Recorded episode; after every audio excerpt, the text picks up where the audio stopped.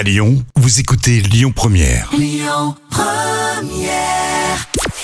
Bonjour Rémi, bonjour Jam. Comme tous les jours, on jette un œil aux audiences. France 2 s'est imposé hier soir avec la série euh, Ce que Pauline ne vous dit pas qui a rassemblé plus de 3 millions de personnes. Ça représente euh, 14% de part d'audience. Derrière, on retrouve M6 avec Top Chef.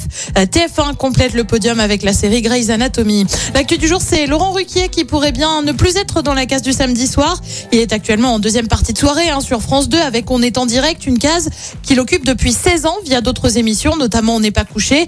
Et ben tout ça, ça pourrait bien être terminé et pour cause, il pourrait euh, laisser sa place selon plusieurs médias. C'est Léa Salamé qui pourrait reprendre le flambeau, elle qui co-anime déjà On est en direct le samedi soir.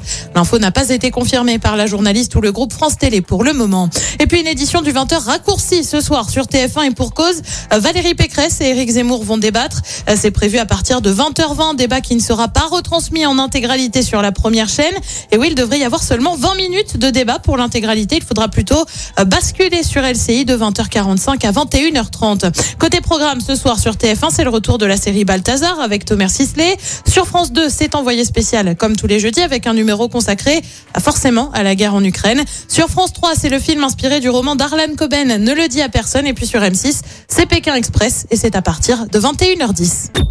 Écoutez votre radio Lyon Première en direct sur l'application Lyon Première, lyonpremière.fr et bien sûr à Lyon sur 90.2 FM et en DAB+.